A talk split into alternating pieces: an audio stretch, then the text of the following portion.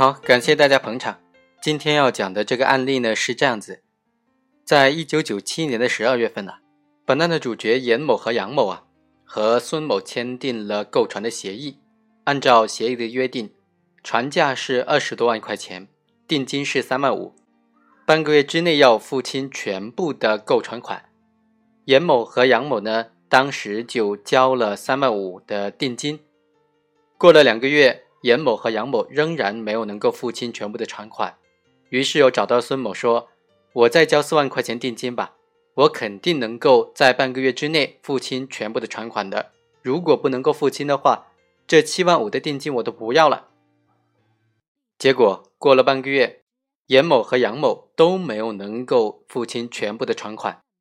孙某只能将船卖给其他人了，这七万五也不再还给他了。严某和杨某呢就反悔了，说：“我七万五的定金呢，怎么一分都没有了呢？”于是这两个人就找到孙某说：“你要么把船卖给我，你要么把定金退还给我。”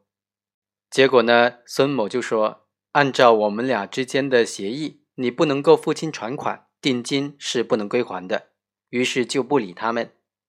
严某和杨某在多次索款无望的情况之下呢，就想到了一个歪主意。他们趁夜闯进了孙某的家中，将孙某的儿子和女儿都抱走了，向孙某索要七万五块钱。后来呢，孙某在迫不得已的情况之下，只能够付钱，然后将儿女给赎回来。之后，孙某就报警了。公诉机关就认为说，严某和杨某。在购买船只的过程当中违约，没有权利要求返还定金，所付的定金应当归孙某所有。严某伙同杨某通过绑架他的儿女来索要这笔款项，这就属于绑架勒索的行为，应当以绑架罪来追究刑事责任。严某就辩称啊，他是为了索取债务才把小孩弄走的，不是绑架。辩护人也说。严某是为了索取债务而采取的非法扣押他人的这种方法，虽然是违法的，但不应当构成绑架罪，顶多也构成非法拘禁罪。本案当中，杨某和严某的行为该怎么定性，就是本期的主题。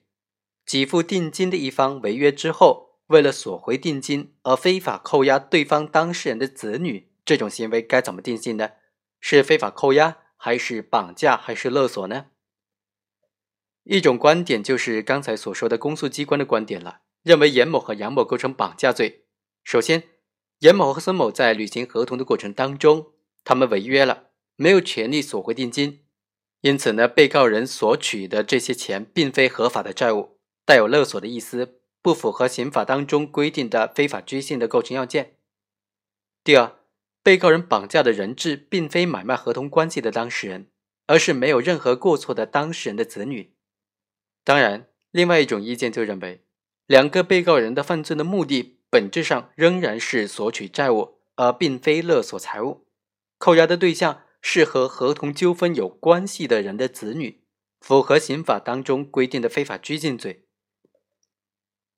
对于这个问题啊，我们认为首先要看刑法第二百三十八条第三款的规定，为了索取债务非法扣押拘禁他人的是索债型的非法拘禁罪。而刑法第二百三十九条又规定，以勒索财物为目的的绑架他人或者偷盗婴幼儿，那么就属于勒索型的绑架罪。勒索型绑架罪和索债型的非法拘禁罪，它怎么区分呢？表现形式上是非常相似的。比如说，他们在客观方面都采用了非法剥夺他人人身自由的方法，而且在非法剥夺他人人身自由的时候。往往都可能使用暴力、胁迫等等强制性的手段。两罪从表面上看都是向对方索取财物，但是根据刑法不能看出两罪的关键区别就在于犯罪的目的是不同的。勒索型绑架罪是以勒索财物为目的，而索债型非法拘禁罪是以索取、索还自己的债务为目的。正因为这个原因呢，在勒索型绑架罪当中。绑架人和被害人之间一般不存在任何的债权债务关系，而在所债型的非法拘禁罪当中啊，行为人和被拘禁的人之间是存在真实的债权债务关系的。当然，根据司法解释的规定呢，行为人为了索取高利贷、赌债等等法律不予保护的债务而非法扣押拘禁他人的，也应当构成非法拘禁罪，而不是绑架罪。另外，在所债型的非法拘禁罪当中，行为人向被拘禁的人索取债务的数额，一般都是以实际存在的合法的，或者虽然不受法律保护，但客观存在的赌债、高利贷等等债权债务数额为限。然而，在勒索型的绑架罪当中，勒索财物的数额是不可能有什么限制的，勒索多少呢？完全取决于绑架人的任意。所以说啊，即便行为人和被害人之间，存在真实的合法的债权债务关系。如果行为人在扣押被害人之后索取的远远超过债权债务数额的财物的时候，这就说明了行为人的犯罪目的已经不再局限于索取债务了，同时又具有勒索财物的目的。如果是这样的话，就应当按照一个行为触犯数个罪名的想象竞合犯的法律适用原则来处理，也就是择一重罪论处，应当按照绑架罪来定罪量刑。所以啊，在司法审判实践当中，如果案件双方当事人到底存不存在合法真实的债权债务关系，以及存在多大的数额、哪种类型的债权债务关系等等存在争议而没有解决的时候，必须要查清楚，彻底的查清楚，才能够正确的区分这两种罪名。当然，在司法实践当中，还有另外一种观点认为，勒索型绑架罪和索债型非法拘禁罪，它的区别应该是在于。勒索型绑架罪的对象是不特定的，犯罪人在实施了绑架之前是任意的选择绑架的对象，被绑架人没有任何的过错；而所债型非法拘禁罪的对象则是特定的，也就是犯罪人只能够扣押与之有债权债务关系的当事人本人，并且将他本人或者亲属索取债务，而不能够任意的扣押和他无关的人，包括当事人亲属等等，并借此。向和他有关的债权债务关系的当事人本人索取债务，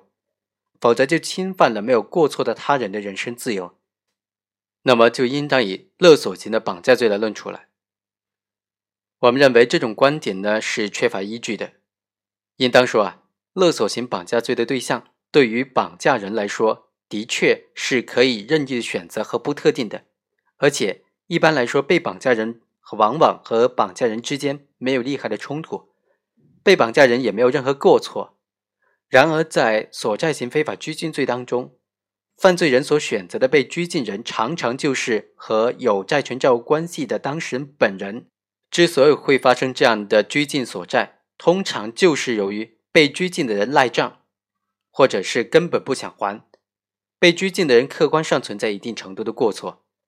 当然，这些分析都是对的，但这并不能够说所债型非法拘禁罪的对象。只能够是和行为人有债权债务关系的当事人本人，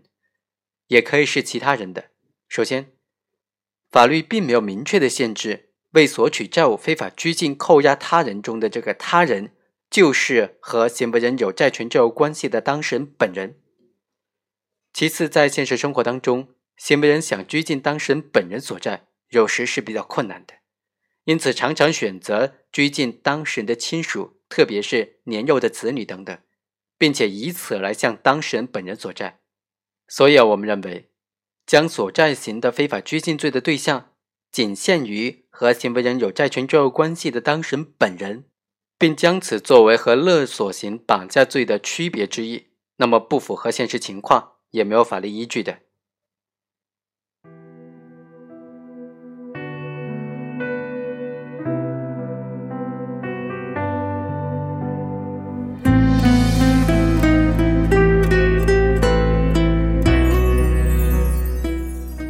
以上就是本期的全部内容，我们下期再会。不过是在你怀里逗留，干一杯酒，浇走忧愁，看相思慢慢爬上头。有些时候缠绵太久，这一生不能再将就。想你的手。眉间的皱，不到心痛。